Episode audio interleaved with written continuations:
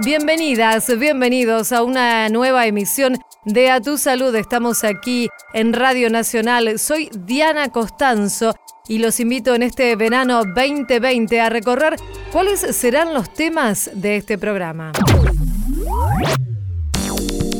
Es un dispositivo electrónico liberador de nicotina, así también se lo conoce. Sociedades científicas recomiendan aumentar los controles del cigarrillo electrónico debido a los riesgos para la salud.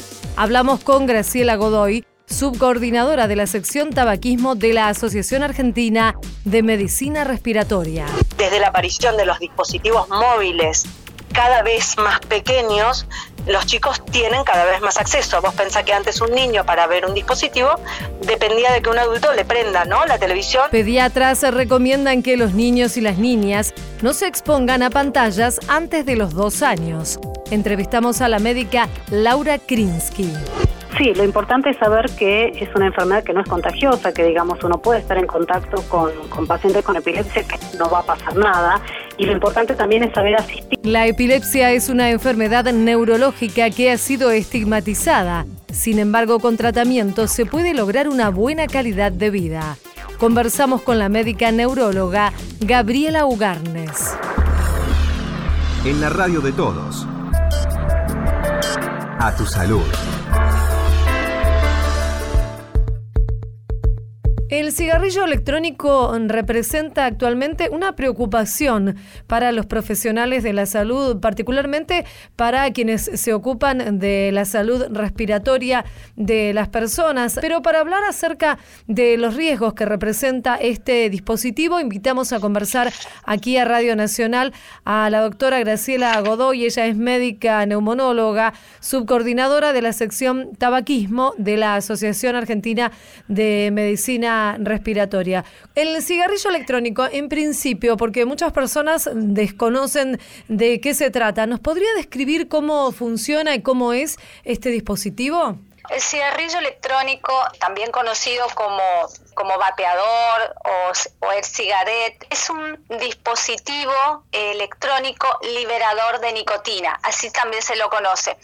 Eh, consta de un recipiente que tiene una forma de cigarrillo similar, presenta una batería en el interior que genera calor y una carga con una solución líquida que al calentarse produce un aerosol que vehiculiza diferentes sustancias que pueden ser inhaladas. Esta solución está compuesta mayormente por nicotina, saborizantes y otros productos químicos, los cuales al calentarse no solo generan los aerosoles, sino también muchos productos químicos que resultan altamente tóxicos para la salud. De hecho, son consideradas carcinógenos lo que tiene esto es que no solo produce daño a los pulmones, sino a toda la economía, es decir, a, toda a todo el organismo. Claro, o sea, en realidad muchas personas están confundidas en cuanto a que es una opción, por así decirlo, y entre muchas comillas, más sana y alternativa a los cigarrillos comunes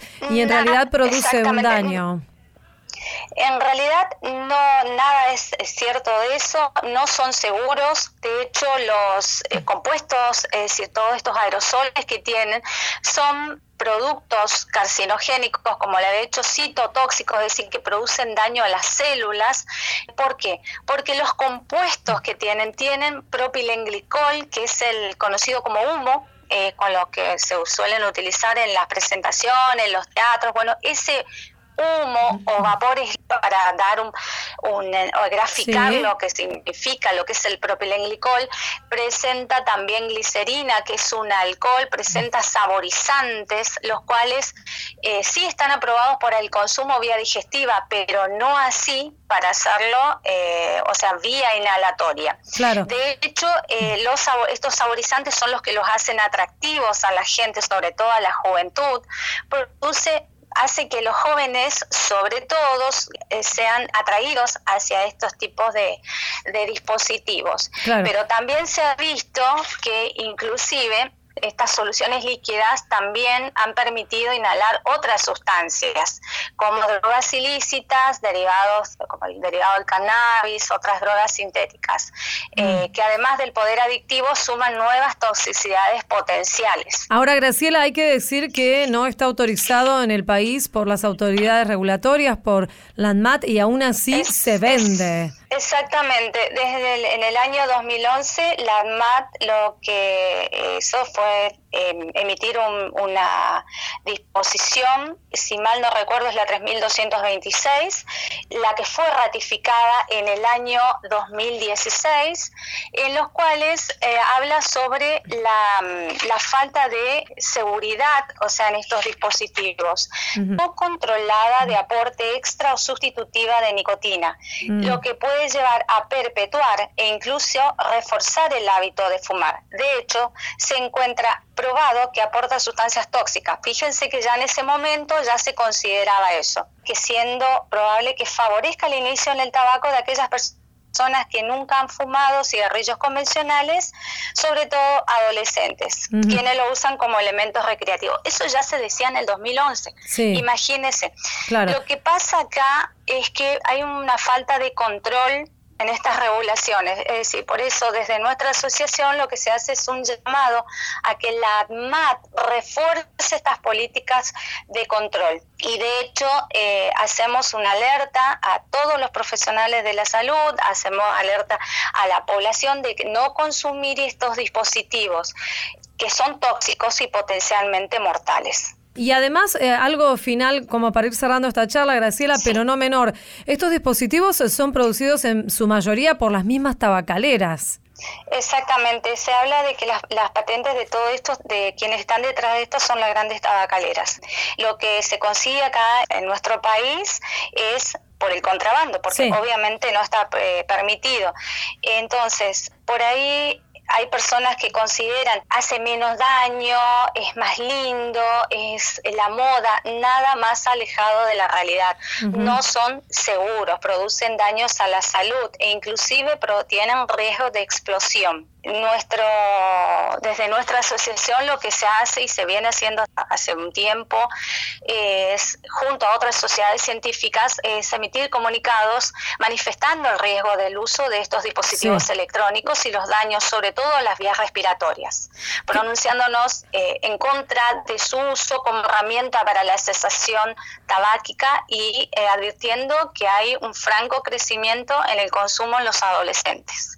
Queremos agradecerle, ha sido muy clara, doctora Graciela Godoy, médica neumonóloga, subcoordinadora de la sección tabaquismo de la Asociación Argentina de Medicina Respiratoria, desde allí, desde Chaco, donde trabaja también en el Departamento de Enfermedades Crónicas No Transmisibles del Ministerio de Salud. Muchísimas gracias y le mandamos un saludo.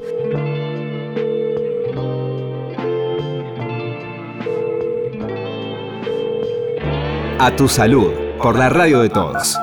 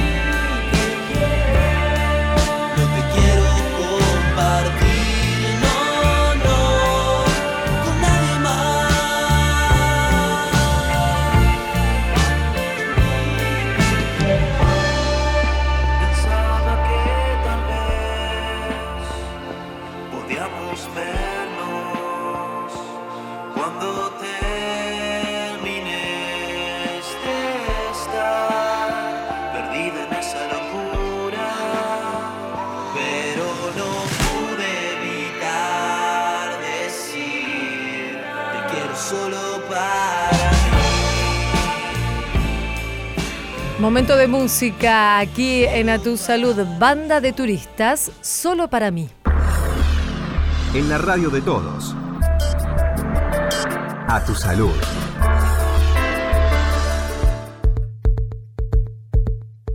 Desde la Sociedad Argentina de Pediatría, los especialistas están alertando sobre el uso de pantallas en nenas y nenes, en menores. Y lo que recomiendan es que hasta los dos años no se los debe exponer a estos dispositivos. Vamos a conversar aquí en Radio Nacional con la doctora Laura Krinsky. Ella es médica pediatra, secretaria de la Subcomisión de Tecnologías de la Información de la Sociedad Argentina de Pediatría. Y ya la estamos saludando. Hola, Laura. Laura, aquí Diana Costanzo. ¿Cómo estás? Diana, ¿cómo te va? Muy bien, muchas gracias por atendernos. Bueno, este tema que nos ocupa hoy entonces y que preocupa seguramente a muchos padres, madres o adultos responsables de menores, que es la exposición cada vez más prolongada a estos dispositivos, a las pantallas que tienen eh, los menores. ¿Qué es lo que han visto ustedes como especialistas, como profesionales? Bueno, eh, Diana, antes que nada, gracias por el contacto, gracias por la preocupación. Sí, lo que queremos justamente es preocuparlos. Mm. Nosotros estamos viendo cosas en los consultorios y efectos en los niños todos los días vemos cosas nuevas que por supuesto como van pasando, digamos, esto es muy nuevo, los estudios de a poquito están empezando a llegar con resultados, muy de a poquito, ¿sí? Es más una observación clínica del panorama general que estamos viendo que la transmisión de grandes estudios, porque bueno, todo esto es muy reciente. Más que nada, Diana, lo que nosotros notamos es que desde la aparición de los dispositivos móviles cada vez más pequeños, los chicos tienen cada vez más acceso. Vos pensás que antes un niño para ver un dispositivo dependía de que un adulto le prenda, ¿no? La televisión, el adulto prendía, decidía el programa y apagaba. Esto parece un panorama del siglo pasado. Sí, sí, bueno, cuando yo era este, chica al menos era funcionaba de esta manera.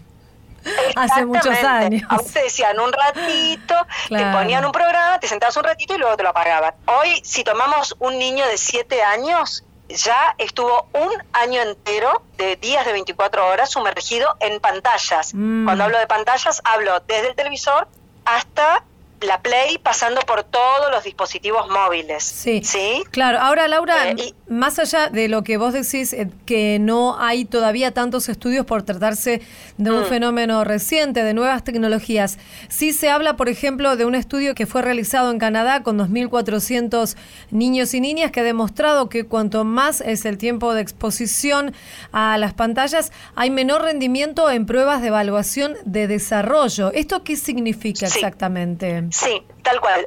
Esto significa que el niño concretamente cuando está sumergido en una pantalla tiene su atención como secuestrada. No es que está aprendiendo cosas, está dejando de conectarse con las cosas que lo estimulan y que lo hacen madurar, ya sea motrices, porque el niño no se está moviendo, como de contacto con el otro como de resolución de situaciones con otro niño, por ejemplo, cosas que pasan espontáneamente cuando un chico juega en la plaza. Mm. Y todo esto construye la personalidad del chico, construye su motricidad y ayuda al desarrollo cognitivo. Sí. Entonces, todo este tiempo que los niños pasan en las pantallas, que es mucho, es mucho, mucho más allá de las recomendaciones, sí que son no excederse de una hora, lo pivan al chico de estar como ocupado en su propio desarrollo. Claro. Entonces nosotros empezamos a ver niños que llegan a la edad escolar durmiendo poco o con dificultades para conciliar el sueño o que se despiertan mucho más a la noche que antes con mucha más miopía que antes y en niños pequeños lo que estamos notando así claramente son dificultades de sueño. Mm, mm, chicos que, no, que no van a dormir en, tan tranquilos como nos gustaría. Entonces, uno para dormir bien tiene que estar tranquilo. La actividad de pantallas antes de dormir produce mucha excitación en el sistema nervioso central. No, solo por la actividad de la luz, ¿no? Mm. Este, química sobre el cerebro, sino porque además el contenido es muy estimulante. Además, hay una cuestión que tiene que ver no solamente con que muchos padres y madres les ofrecen estos dispositivos como una forma de calmar a, los más pequeños y a las más pequeñas, sino que también los niños y, y, las niñas están imitando un comportamiento que ven en los adultos. Esto también, digamos, hace rever un poco cómo funcionan estos dispositivos en el marco familiar y qué uso les damos en general, no solamente en los chicos desde ya, mira, si vos me preguntás eh, por dónde pienso yo que hay que empezar, creo que los chicos no tienen ninguna capacidad de decidir cuánto, ni cómo, ni cuándo. Digamos, el chico cuando tiene una necesidad la expresa, es normal del chico portarse mal, llorar, caminar en un restaurante o llorar en un avión. Digamos, todo esto es el comportamiento esperable para un chico chiquito. Lo que sí nosotros podemos hacer como adultos a cargo del cuidado de los chicos y, como responsables de su desarrollo es revisar nuestra conducta. Mm. Vos pensás que una de las primeras causas de accidentes en vía pública hoy en día es mirar el celular. de ciclistas, de cruzar la calle, de automovilistas. Eh, nosotros estamos llevando nuestros propios celulares a lugares que son de encuentro familiar. Laura, eh, ahora ustedes están recomendando desde la Sociedad Argentina de Pediatría nada de pantallas hasta los dos años. ¿Por qué se pone ese corte, esa edad? ¿Qué es lo que ustedes evalúan para dar este marco de referencia? Esta recomendación, en principio, está en línea con recomendaciones internacionales de distintas sociedades de pediatría internacionales y está en línea con la última recomendación de la OMS que salió este año, hace unos pocos meses, y que tiene un abordaje muy interesante porque en realidad no solo dice que los niños no deben usar pantallas hasta los dos años, sino que habla de cuántas horas debe dormir y cuántas horas debe tener de actividad física un niño. Y cuando vos ves esa cantidad de horas, no te queda horas para usar pantallas. Un niño hasta los dos años tiene un sistema nervioso sumamente sensible, está como todo en desarrollo, desde lo biológico neuronal hasta los patrones de comportamiento y de conducta. Queremos agradecerte, mm. doctora Laura Krinsky, secretaria de la Subcomisión de Tecnologías de la Información de la Sociedad Argentina de Pediatría, por esta charla aquí en Radio Nacional. Un saludo, muchísimas gracias. Seguimos en A Tu Salud. La epilepsia es una enfermedad que lamentablemente ha sido estigmatizada. Las personas que viven con esta enfermedad muchas veces eh, son eh, marcadas o señaladas, pero sin embargo es una afección que puede tener un diagnóstico y un correcto tratamiento y hay muchas opciones para que las personas puedan tener una buena calidad de vida, según señalan los especialistas. Vamos a conversar aquí en Radio Nacional con la doctora Gabriela Ugarnes. Ella es médica neuróloga y forma parte del Centro Integral de Epilepsia de Fleni. Ya la estamos saludando aquí en Radio Nacional. ¿Cómo está, Gabriela? Hola, ¿qué tal? ¿Todo bien? El objetivo creo que es eh, muy, muy importante esto que se proponen desde eh, los especialistas, la posibilidad de que eh, la comunidad tenga conocimiento de qué se trata, de qué es la epilepsia. ¿Podría contarnos un poco acerca de esta enfermedad? La epilepsia dentro de las enfermedades neurológicas es relativamente frecuente junto con las enfermedades vasculares o cefalea o movimientos anormales. Por lo tanto, es una consulta bastante común para nosotros en la consulta diaria. Es cierto, como comentabas previamente, que está bastante estigmatizada y muchas veces los pacientes eh, tienen problemas a nivel laboral de, ser incluidos o los niños en la escuela, por lo tanto, lo que queremos hacer durante esta semana, que eh, eh, dar charlas a la comunidad y dar poner en conocimiento la enfermedad y que, como comentabas también anteriormente, eh, pueden realizar una vida normal la mayoría de los pacientes con un buen tratamiento. ¿Qué considera usted como especialista que debemos saber, digamos, el resto de los ciudadanos y las ciudadanas acerca de la epilepsia? ¿Qué es importante tener en cuenta?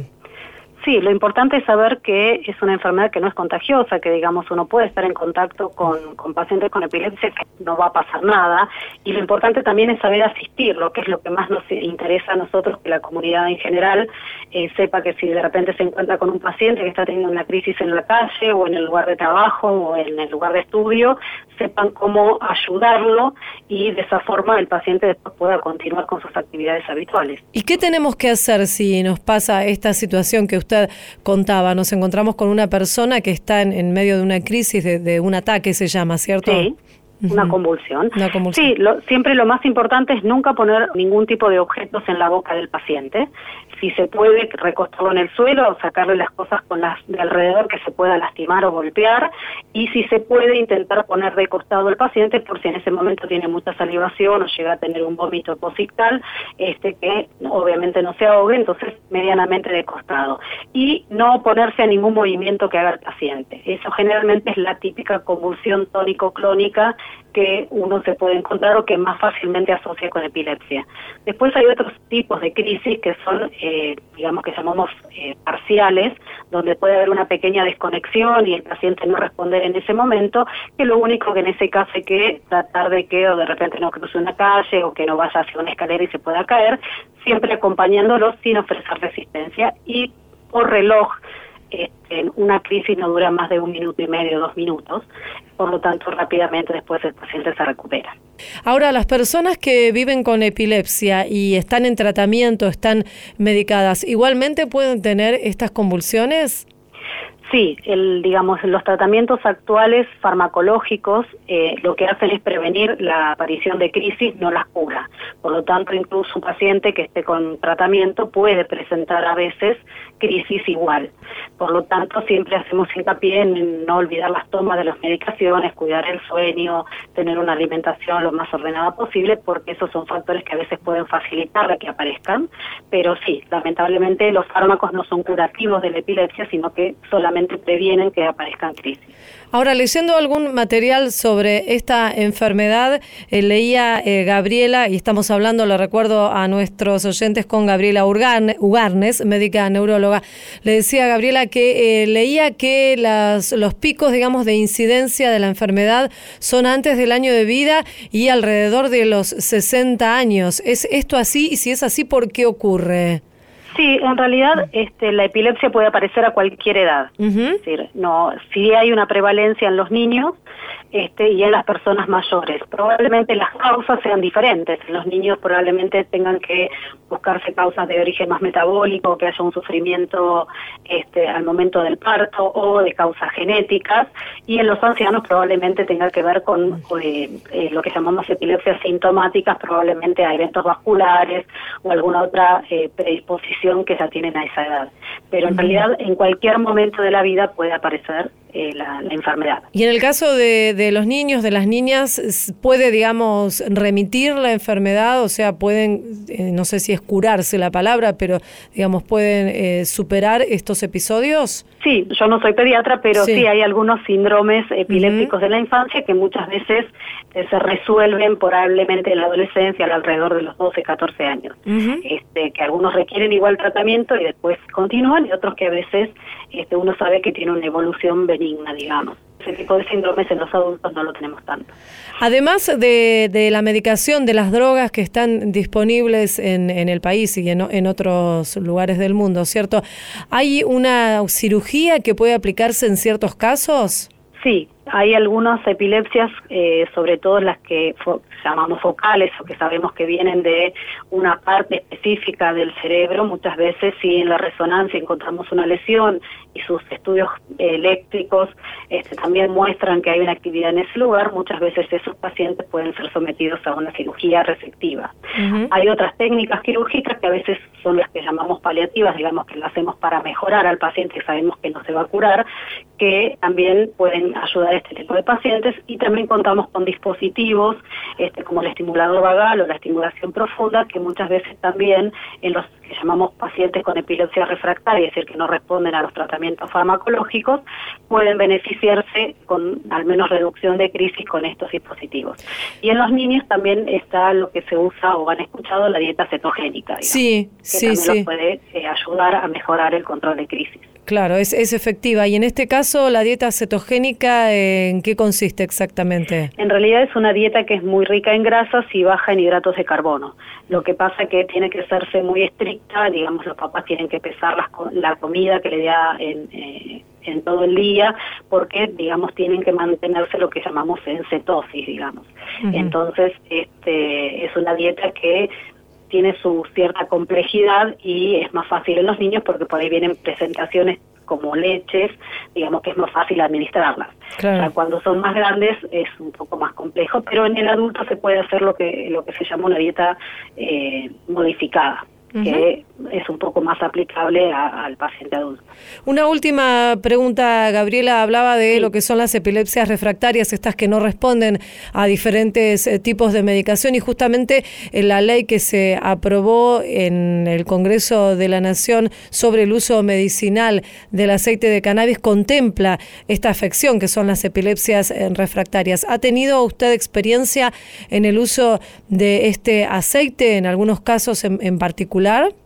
Sí, digamos, los, los pacientes que al menos por bibliografía y por experiencia en el exterior, este, los, los síndromes que más se benefician son el síndrome del Lennox-Gastaut y el Dravet, que generalmente son síndromes más frecuentes en los niños. Probablemente eh, en adultos eh, se está usando pro- para otros tipos de epilepsia, pero predominantemente los que mayores beneficios han mostrado son estos dos síndromes en la infancia. Ujú. Le agradecemos esta charla aquí en Radio Nacional, doctora No, Gabriela a ustedes Ugarnes. por, por ayudarnos a fomentar este, la- el, el conocimiento de la, de la enfermedad y poder desmitificar un poco al paciente. Seguro. Doctora Gabriela Ugarnes, entonces médica neuróloga, forma parte del Centro Integral de Epilepsia de Fleni. Le mandamos un saludo. Adiós. Muchas gracias, buen día para todos. Hasta luego. Esto fue A Tu Salud, un programa dedicado a los últimos avances en medicina, prevención y tratamientos. Hasta la próxima emisión.